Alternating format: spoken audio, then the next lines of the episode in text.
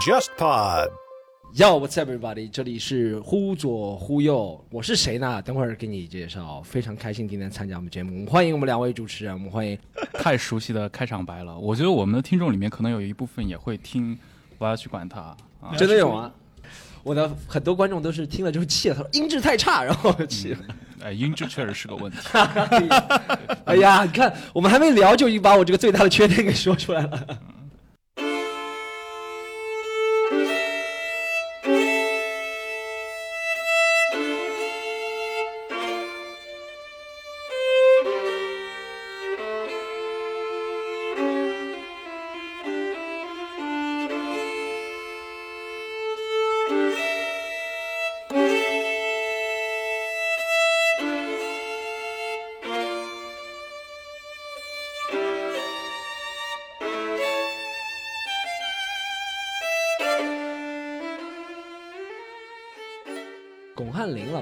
我觉得他也是个艺术家啊。艺术我觉得我觉得他非常厉害，能把不正确的东西植入了全国十几亿人民的心中，这是完全不正确，没有上海人讲话，就你看看这个东西呀、怎么样？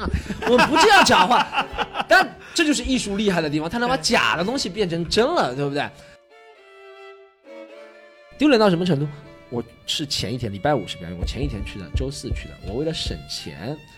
我找了当地一个演员，我说我能不能住你那儿？然后他说啊，他说徐老师，他 Stone 老师，当然了，很欢迎你来住。我就住他家，星期四、星期五晚上我表演完，我说哎回去吧。他说啊不好意思，我今天女朋友来了。这么现实啊！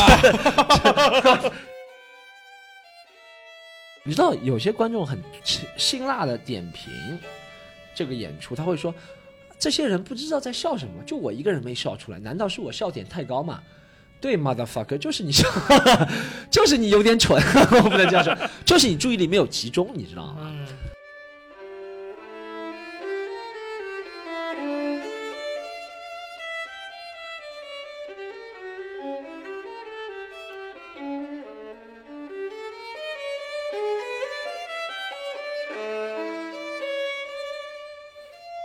各位听众，大家好，欢迎收听本期的《忽左忽右》，我是陈彦良。我是杨一，那其实刚刚大家都听到了啊，这期的嘉宾来了一位真段子手，Storm 老师。哎，大家好，大家好，我那个我叫 Storm 徐，大家可以叫徐风暴，我最近改名了。改名的原因也可以说一下嘛，因为我之前参加了一个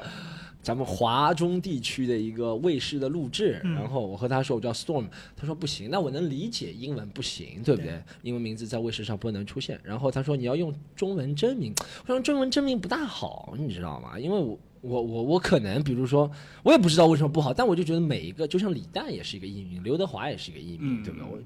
就算成就没有向他们靠拢，也希望我的不是，但刘德华用刘德华是因为他原名太难听了，我也不是特别好，不是特别好听，所以我想叫一个艺名，然后你还是希望戴着面具来跟大家见面。对我我希望就是我希望大家看到一个能够经过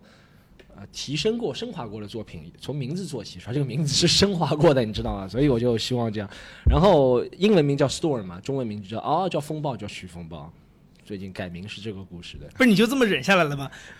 什什么叫就是你你你你因为一次录一次那个中部地区的节目改成了徐风暴，然后你这个名字就一直用下来了吗。对对，我你知道吗？我之前录了东方卫视还有教育频道两个节目都没给我播，最后就是因为说你是英文名字不能播，就这么简单。对哦，这样啊，后面我觉得算了，与其忍气忍气吞声忍一个中文名字还能播，你知道吗？真的，东方卫视的那个节目是一个相声有新人的节目，哦肯定好像他觉得英语，我也不知道为什么会去参加相声有新人，但是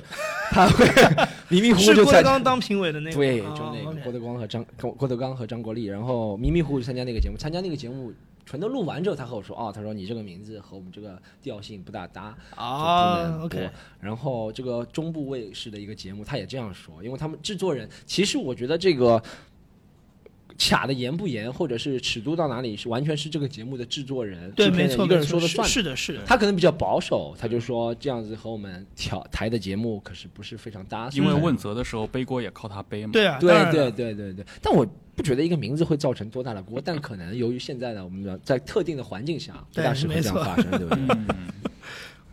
那我们还是啊、主观判断一下，我们的听众里面有相当一部分人还是没有听说过 Storm 徐老师的。对你向大家介绍一下你的职业吧。呃，大家好，我是做那个单口喜剧，可能大家会 stand up comedy，可能大家会觉得就是脱口秀，但我比较执着想说是单口喜剧或者 stand up comedy。嗯，我不是对这个三个字有成见，我会觉得脱口秀一可能说了多了，门槛就会被降低了，任何人都说自己是脱口秀。二，其实这个字创造一是同音字 Talk 嘛，show 就嘛 talk show 直译过来，而且 talk show 在美国并不是 stand up 个是电视台里的节节目对不对？但可能我会觉得。这个词的发明就在最近八九年，然后呃，大家都觉得挺巧妙的。这个词又是音译过来，在中文里面又看得懂是什么意思，对不对？不像有些词啊，其实其实这个词历史蛮悠久的，哦，脱口秀二十一世纪初的时候有，它其实就是崔永元跟窦文涛这帮人、嗯。呃火起来之后，这个词当时就已经有了，九九年、零零年的时候就有了，但是那个时候的定义是跟你刚才说的那个原始的定义是像的，就是电视。电视里面的谈话节目，对对对对，但是后来怎么会被用到了其他的表演形式上？所以当时也没有把相声当成脱口秀。当然了，没有啊，对相声是不会像这样降低自己而且而且那个时候，就是以我的经验来说，那个时候它还有一个用处的场景，其实就是专指美国的那种 late night 的那对种节目，对对对对那也是电视节目嘛。对对因为当年其实呃电中国的电视人还分不太清楚，说那个就是崔永元的节目跟那个东方夜谭那种节目到底有什么区别，你知道吗？哦所以他他会用这个脱口秀来特指那种搞笑一点的谈话节目。而且脱口秀其实呢，说实话，这翻译也挺巧妙的，是翻译挺巧妙，大家就一直用着，用着用着用了多，用了多，然后电视台也借鉴，网络节目也借鉴，所以现在就形成了一个滑坡式的不能扭转的趋势，就是我一个人在这里拖着它，不能让它不要往下，但是总体趋势大家还是觉得这个叫脱口秀。是，这感觉这个中文的概念之争真的是是各行各业各行各业都有昨天我们还在聊鸡尾酒这个事儿，而且鸡尾酒是什么事儿？就鸡尾酒这个词是怎么诞生的？这跟播客还不一样。对实际上 podcast 当年真的是卫报那那哥们儿自己深深写了个文章造出来的。对对但鸡尾酒这个词不是它的它这个 cocktail 这个词早就有了，嗯已经不可考了。但是对于它的定义、可考的来说，定义，就是怎么去定义这个东西，对它其实当年是美国的一本呃一个报纸，报纸的记者也是一个报纸的记者回答一个读者问题，说你能不能解释一下到底什么是 cocktail？对，然后他就写了一一一一些，但是因为那个是用白纸黑字印出来，现在能找得到唯一能流传下来的记录，所以就变成了一个争议的来源。包括它里面说到要用呃苦精啊，但这种东西现在很多鸡尾酒其实根本不用了，所以酒圈的人也根本不屌他，就是说你一个记者，你你自自己给的定义，我干嘛要认你？对不对？所以我就觉得这是各方面的一个争议吧。嗯，其实我知道你还真的蛮久了。哦是是我是从二零一四年，我记得当时是哇，你在知道好久，CNN 的一篇报道上，他提到他们，我都不知道他当时有没有踩过你，但是他是描述过你，说在上海有有这么一个哥们儿做了一个叫戏剧联合国的东西，做专专做英文的单口。嗯嗯，呃，我自己开始讲的话是二零一二年年底开始嗯踏入这个行业，在上海踏入的。然后你这渠道是什么呢？就是其实就是当初在网上搜，就百度嘛，那个时候百度还是挺准确的。嗯哼，他就搜在上海的 stand comedy 俱乐部。当时我二零一二年底真的搜到一家，那个时候是一个外国人组织的一康复吗个俱乐部。对对对，二零一二年底我搜到这家襄俱乐部阳路上。当时不在襄阳路，当时在进贤路。啊，二零一二年底，然后我就加入他们，渐渐跟他们一起玩儿。然后过了两年，我觉得 过两年我有啊，到二零一四年我开始讲中文的单口了嘛，所以我觉得有必要中文、英文集在一起，然后自己成立一个俱乐部，然后自己招也不是招兵买马，但是希望因为一个俱乐部的定向走位和他的创始人会有关系。是嗯对对，如果那个创始人，呃，觉得嗯这方面是比较重要，他会花更多精力，所以我当时会觉得中文单口也比较重要，所以我想花更多精力在这上面，所以我就成立这个俱乐部。嗯他说的这个时间点很好玩，待会儿可以慢慢聊。我觉得他往从哎从他的前传有很多事情可以聊，因为二零一二年入行，二零一四年建自己的俱乐部，但是我是吧？我觉得那个时候是不是大家对于这个就是这种中文的 stand up comedy 的认知还是在周立波那个阶段？在上海，对对对，你说到你说海脱口秀，派清口对对对对，你会说到他，但周立波不认他是脱口秀，周立波他是海派清口，但我不觉得，周立波说他是开山鼻祖，但我不觉得没有人做过说海派的东西，一个人划独角戏吗？他可能就是在这个演变过程当中，把原来呃比较保守的一些独角戏的东西，加入一些现代元素，他可能加入一个大屏幕投影，或者他加入翻两张纸。原来老师傅是吧？老师傅以前的周伯春、姚慕双都不会翻纸的，他说我觉得他翻纸这就是西方的，他会给自己取个名字。包括他的表演很多方式还是受到了一些传统的，比如说滑稽戏的一些对上海滑稽戏，有有他有功底的嘛，对。他也是科班科班出身科班出身，一九八八年从无锡出道的嘛。对对对，我想知道，就上海这个本土的这个派的喜剧流传，对你有过影响吗？对，我觉得会有一些，虽然我不是非常非常大的，没有到死忠或者从小到大就只盯着滑稽戏来看，但确实你生活在上海，不得不会耳濡目染一些这些东西，而会我而且我也会觉得他们融合了一些本地文化的一个精华啊，这些东西说出来是很好笑，是会让那些我觉得。每个地方的文化的优势就是，当我们现在慢慢被网络同化之后，慢慢每个人都变得很相同，接受的信息都相同之后，那些本地文化反而会觉得更搞笑。你讲一些小时候才讲的一些俚语啊，或者贯口啊，就本地你用上海话用上海话说，你在啊、四川用四川话说，广东用广东话说，和你有一样感触的人，他突然会觉得哇，其实这句话没有什么，就小时候我们经常说，但由于网络让我们现在越越来越相同。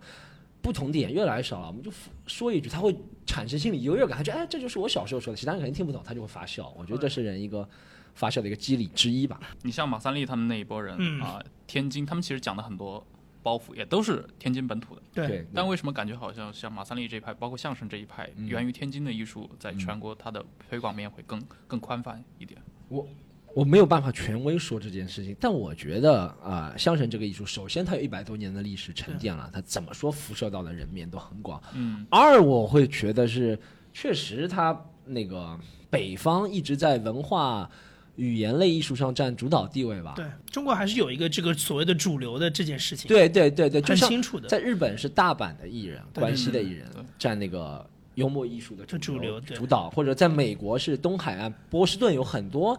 路易 C K 啊或这样的人，很多很多人，他们都是波士顿出来。就我觉得每个国家都有一块一个区域，就觉得哎这里的人就搞笑，这里的人的观点或这里的口音就适合在他这个语境、嗯语言下讲喜剧的东西。我觉得在中国。以前传统的观念是北方，我也认为北方大多数的那些艺人啊，或者是普通人，也对幽默啊或者怎么样比较关心。像我觉得很好一个例子是，他们都说东北人张口就是段子，我觉得确实有点这样的一个感觉。像在南方，我觉得江浙沪这边的人很奇怪，就是从小到大就不觉得这是一件好的事情，或者是我有一段子。懂你意思。就你你如果在学校里是喜欢讲段子，油嘴滑舌对油嘴滑舌会给你加一些消极的一个标签，你知道吗？是所以，所以从我觉得从抵触，从那个我们刚刚成长起来的时候就打压这件事情，就不觉得你是能说笑啊或者怎么样是一件很正确，不能说正确，是一件鼓励你去推动的事情。我觉得在北方有可能不是这样教育，如果老师也是一个能够张口段子的人，他和学生的交流就会很顺畅很多。我觉得上海我从小到大接受教育。但其实我觉得是这样，我在上海的接受教育就不鼓励你去油嘴滑舌、嬉皮笑脸。那你是不是从小就很惨？对对，我从小就被排离在主流的一个，就是老师眼中的坏学生，上课接下我现在我话的那种。现在看着你就能想象你是说 的样子。对，上课的样子真的是一一般就是坐第一排、第二排非常欠的一个男生，不停的在那接下我没有我没有机会坐第一排、第二排的，我基本上都是在最后一排。门门外门门外门外才是我的世界，你知道吗？但是。但但真的，我我我不知道，我没有接受过北方教育，但我会这样想，因为我看到过西方的教育，老师会和学生说笑啊，怎么样？我觉得可能在我们中国北方也是这样，就形成了这样子的一个文化我。觉得是日常生活当中吧。北方的人的确是，就是你看我我们两个搭档了这么长时间做忽悠忽悠，我不是播客圈一直有个说法叫金派博客嘛，就是那种主持人有这种？有有有有，就是北京的那个那一套博客，就是两个人哦，上次主听过的插科打诨的那种。嗯嗯就我们两个都已经合作一年多了，其实我们两个也很难往那个方向去发展。嘿，孙子，你没那个感觉？嘿，就那个是很，他们是很自然的，在互相接梗，对对对。就是对，就是我觉得南方人好像的确这块是没有那么的，就天生上没有那个感觉。我对我我觉得是熏陶出来的。对对，我觉得我们从小就接受啊，今天沪深股市又涨了一百七十。说我天天听，我从小到大我不会炒股，哎，别人所以说人说南方人经商厉害，嗯我从我到现在还不会炒股，但你让我吹一些股票的东西，我也能说，就从小到大耳濡买房跟股票，对对对对，我从来没有这个从业的经验，但我就觉得我能说这个东西。嗯，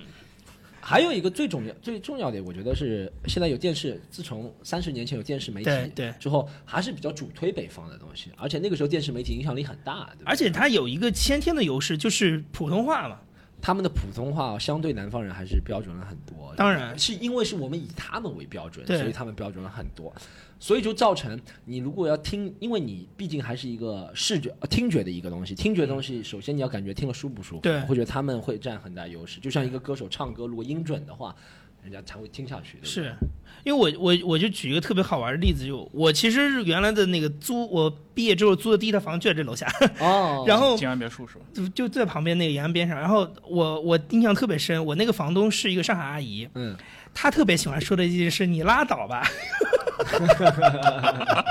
然后我就在想说上，海人会有这你了，对，但是我后来发现，我后来发现，其实上海的有有有一群人，的确可能是有这种，就是他会在平常的语言当中带入一些完全是北方的口语。嗯，我就在想是，就是可能是他们年轻的时候，比如看赵本山的小品电视里学的，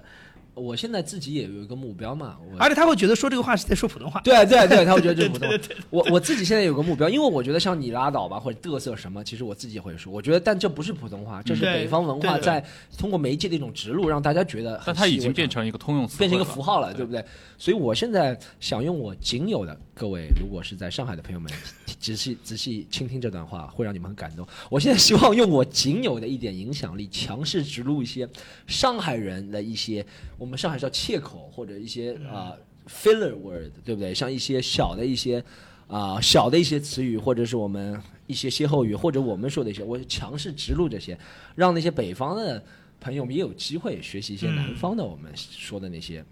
关口啊或者歇后语，让他们觉得啊、其实我觉得这东西是通过人的传播，就像脑子瓦特了这个词，嗯以前大家也不说，是通过网络传播。后来又有了大咕咕鸡同志，对啊对大咕咕鸡，现在 后面全现在全国人民都知道了，我觉得是需要有有人来强势植入这个意思的。嗯，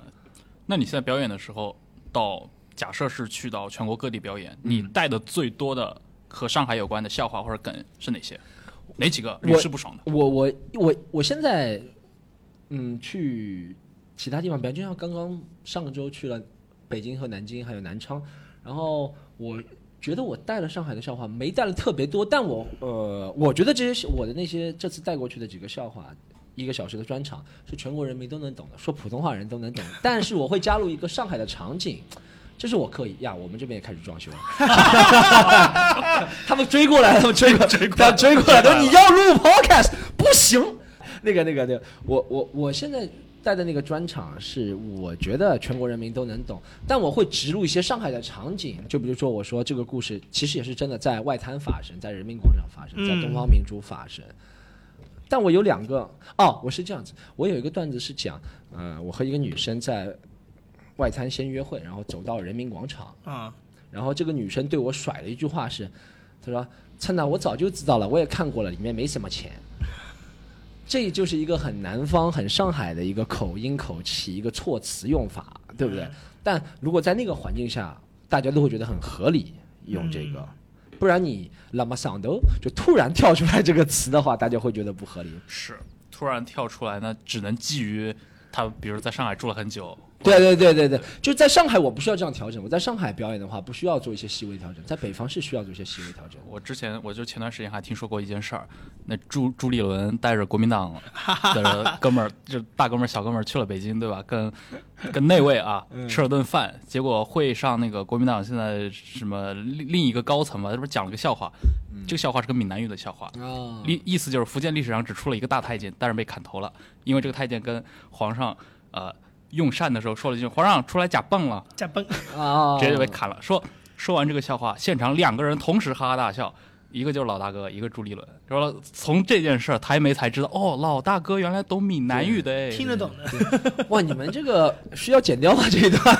还可以保留，我觉得还可以我觉得还可以啊！哇，你们可以啊，是你们的粉丝，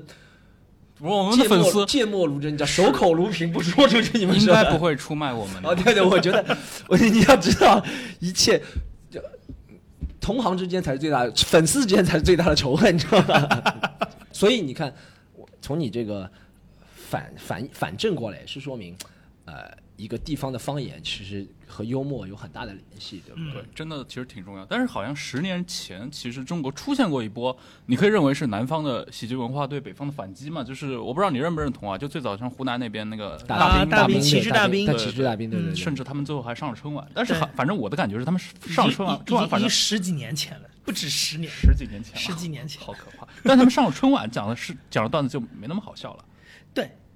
对，就是说有一点有一点那种不，我我觉得我觉得央视的那个气场真的是就是特别的北方的一个主流文化的气场，对就是你所有的呃非北方方言口音的人在那儿，然后用一个我们所谓的就是叫上海普通话或者什么湖南普通话这种对对，去讲，他就其实会出现一种就是泄气的状态，就你那个气场就会弱一点，不知道为什么，很奇怪的。还有一个你确定吗？我我确定，我觉得我确定，因为 包括什么？这是最好的。哎呦，他他气场 应该不会被卸吧？大家好，我不叫 Storm，我其实我的名字叫做 Andy，大家可以这样的一个。对你，你你仔细想想，所有在春晚里出现南方人的形象，他那个一口福建人，对吧？然后那种，哎我你到了你，你只要在那个地方去用那个那个南方口音讲普通话，你的气场其实对，我会觉得是一个什么？你讲到旗帜大兵或者是南方艺人在春晚上的表演，我会觉得我们南方的一些喜剧表演语言工作者会。啊、英文这个词叫做 pander，中文的话可能就是屈服或者是讨好那个电视台。但你作为一个喜剧人，一讨好就真不好笑了。是的，我觉得喜剧是最不能讨好的一个艺术，你要把真实的那些感情表达出来。但他，我也我肯定没有到他们那个级别，但我能很能感同身受他们在哇，这个有点大了，我一会儿。他在干嘛？哎上上面也要开一家吗？上面就是没有上面是你们那个竞争的一个节目是吧？哎，你有没有发现中国为什么装修只要一个冲击钻就可以了？它没有其他的东西。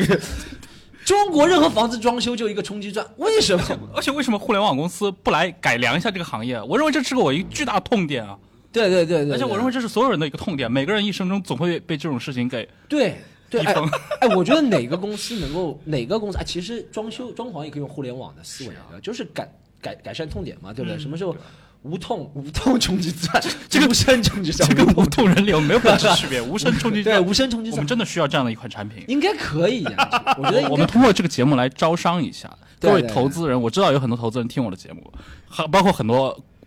有很多点子的什么产品经理，不是我刚想了一下程序员，但感觉好像程序员在这个事上帮不到什么忙。哎，但你觉得无声冲击钻需要的人是谁呢？电工吧，电工是吧？无声冲击钻，我觉得真有可能办到。无声冲击钻，就问一问吧，有有有没有哪位电工朋友是在收听我们这档节目的？应该因为联系一下因为其实你想，汽车这么大一个工具都能做到无声，对。对不对？这么大一个功率的东西，啊，不要讲到讲到哦，对，讲到我觉得南南方艺人会上那些北方的春晚或者怎么样，会有一些对自己方面的一些妥协，嗯。对观众的一些讨好，过多了，观众又会察觉到你不自然，所以就效果不会特别好。他自己也会不自然，我觉得这是一个原因。我也看过几个，我上海的艺人上过吗？没有上过滑稽戏，但上过一个小品，开嘛，野盛开，严春上过小品，对对不对？上过小品，而且还有一点是，我觉得在春晚上形成了一个哎对对对对，春晚上其实不能叫上海人，一直有上海形象。啊，上海形象对，但一直是通过巩汉林老师，所以你知道，我汉林是个辽宁人，你知道你知道为什么？这是我们一直在说的，是 巩汉林老师，我觉得他也是个艺术家啊，对艺术家或者老艺术家我觉得他非常厉害，能把不正确的东西植入了全国十几亿人民的心中，这是完全不正确。没有上海人讲话，就你看看这个东西啊，怎么样？我们不这样讲话，但这就是艺术厉害的地方，他能把假的东西变成真了，对不对？但问题就是。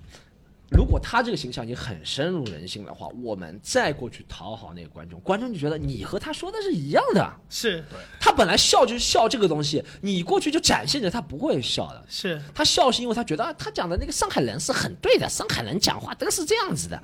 但我不是这样，我觉得这是巩汉林一是厉害的地方。巩汉林啊，潘长潘长江啊几个艺术家特别喜欢这样。对，所以我觉得南方艺人我们上那个，如果真的，我觉得以后有人要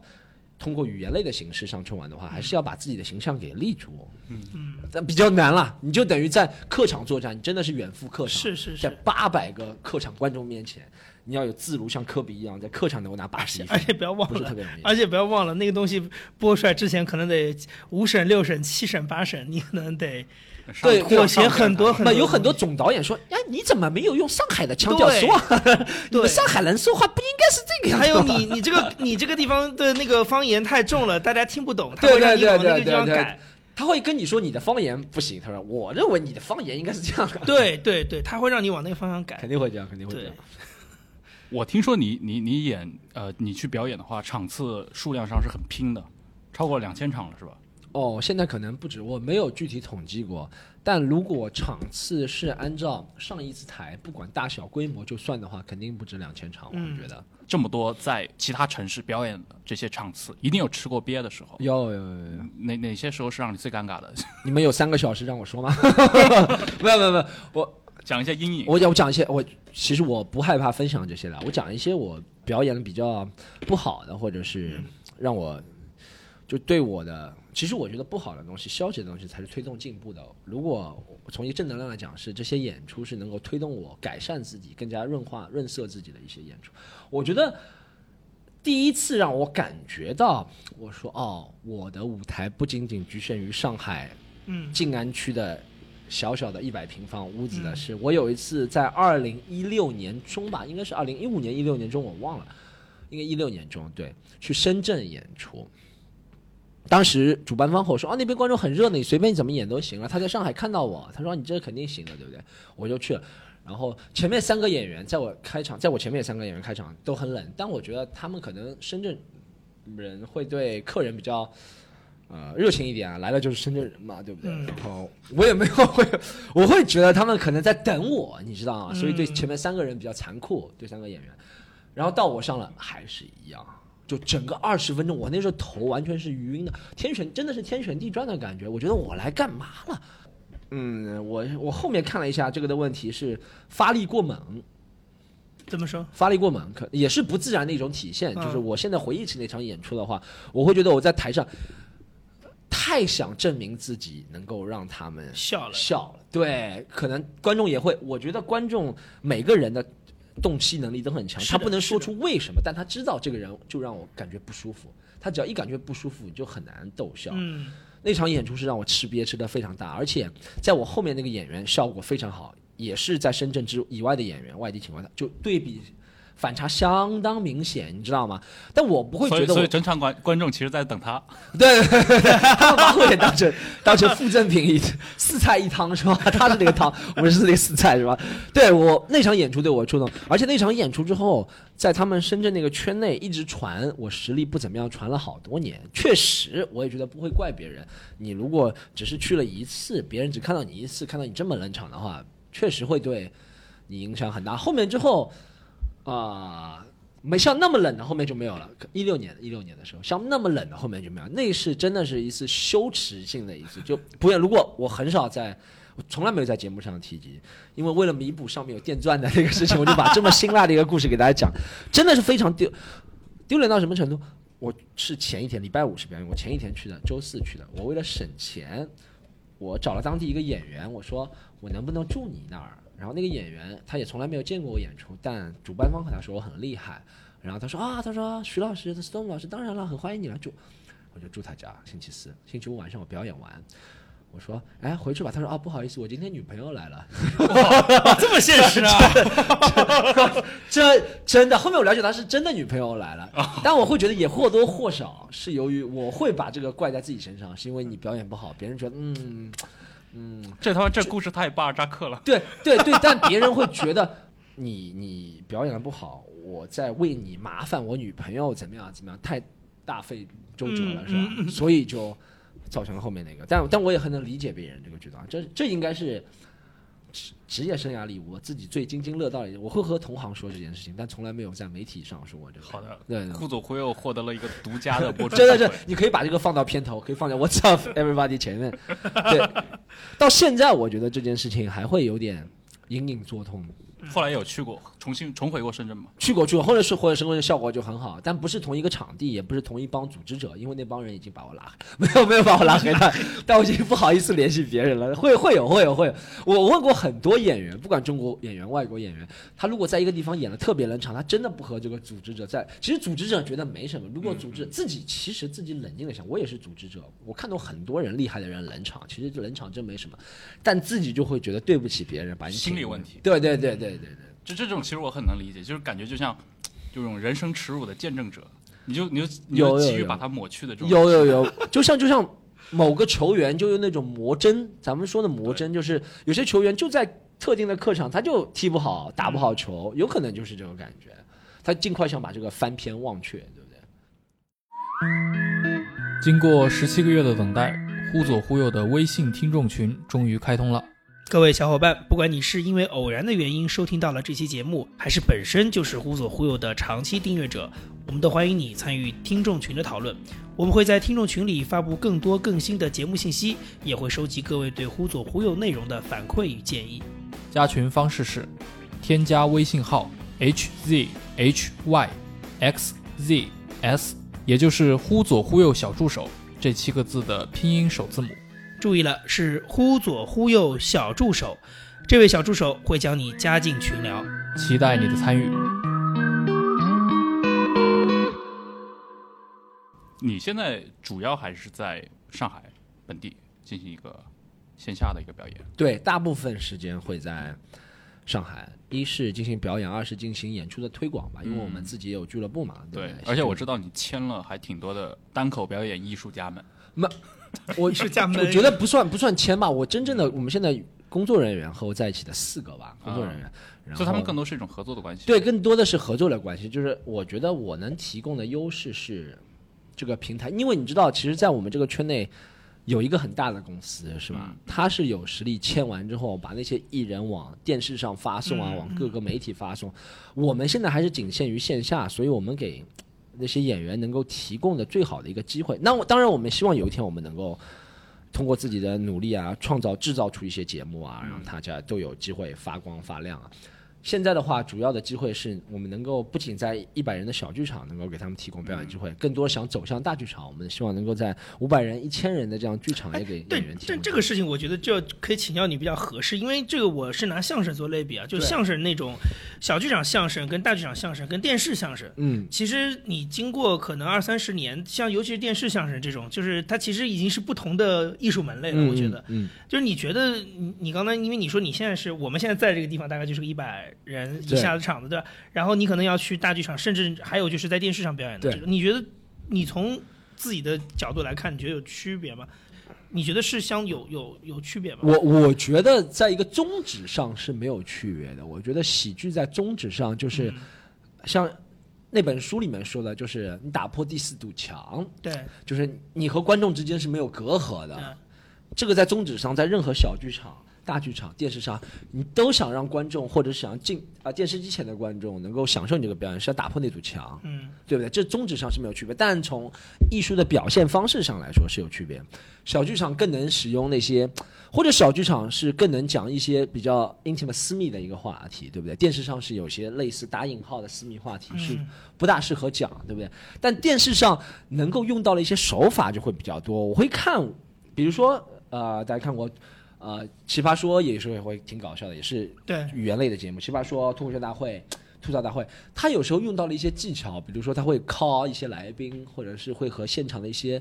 呃评委或者是什么做互动，这些是在现场是没有办法完成的，这些只有在嗯电视上能够完成。嗯对不对？或者是他通过一些辅助的技巧啊，或者怎么样来加强他这个搞笑的效果，这在现场是没有办法完成的。现场好笑就好笑，不好笑就不好笑。啊，是这样吗？对对，现场好笑就好笑。因为我我我，因为我自己作为观众的感觉，我是觉得现场就是嗯是有气氛的，对，对就是你会被感染，而且因为大家坐的距离又很近又很紧。对。但是电视，因为你最是隔着个屏幕嘛，其实你坐在电视外面的人是有的时候感受不到那个气场。削弱它它的会对对是是会是会削弱是会削弱，，但是确实会削弱。但是呢，他可能就是你刚才说，他可能是用一些技巧性特别强的东西来嗯。带节奏，但是那种那种气场就没了。对他，他会通过，我觉得电视还有一个电视节目，就像我们刚刚讲的那些节目，嗯。他通过的办法是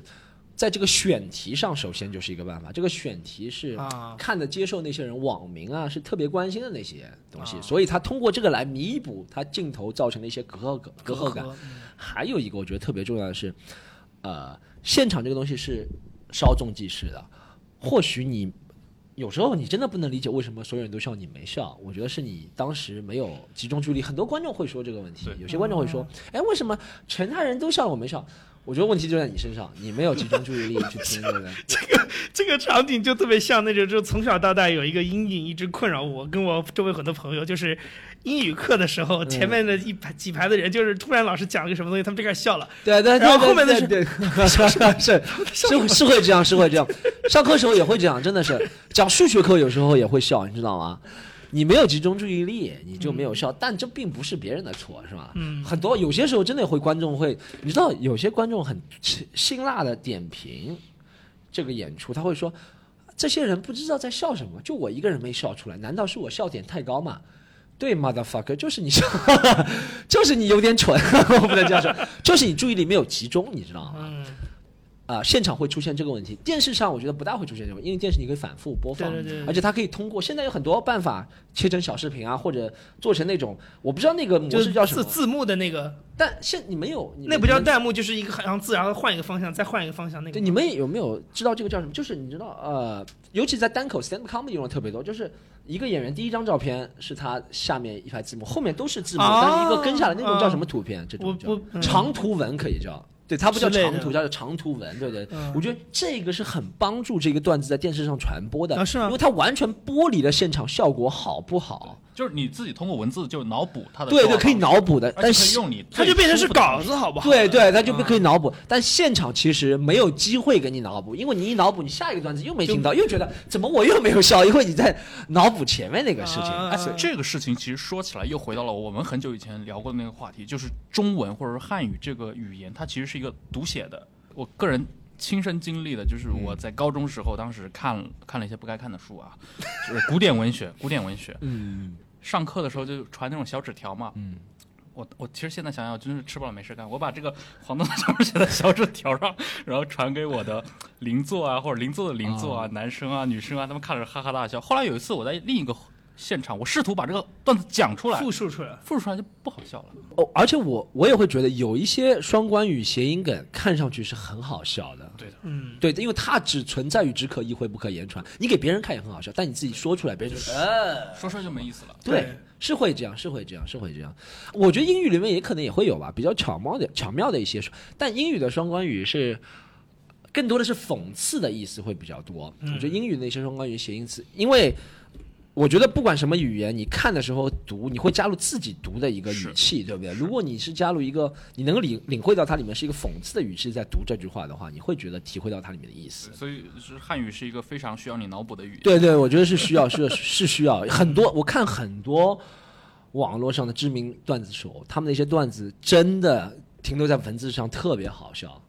但一说出来，不是说的技巧不够，但真的这些东西就不能说出来，是 只可意会不可言传。而且有时候大家，而且你说出来，大家觉得我不从，你知道，我觉得有些时候大家是因为感觉有一种呃优越感在笑，就觉得哎，我能够脑补出这个嗯场景。嗯，我在笑，但你说出来了，就不一定大家有那个感觉了。啊，你刚其实提到一点啊，就是市场上也有一些很大的公司，在这个小行业里面，我们可以称之为小行业里面的寡头了。对对它其实是有能力把，基本上就是说一网打尽嘛。嗯一些嗯稍微有点苗头的新人，是，下面是个很尖锐的问题啊，嗯这会不会影响到，比如说你其实签约的可选区间就非常小？会，呃，首先我觉得这个行业本来从业者就没有那么多。首先，而且我觉得这个行业的龙头公司确实，我对他是认可的。我如果觉得他在胡搅蛮缠或胡搞的话，我完全也不会。我呃如果我觉得他在胡搅蛮缠、胡搞的话，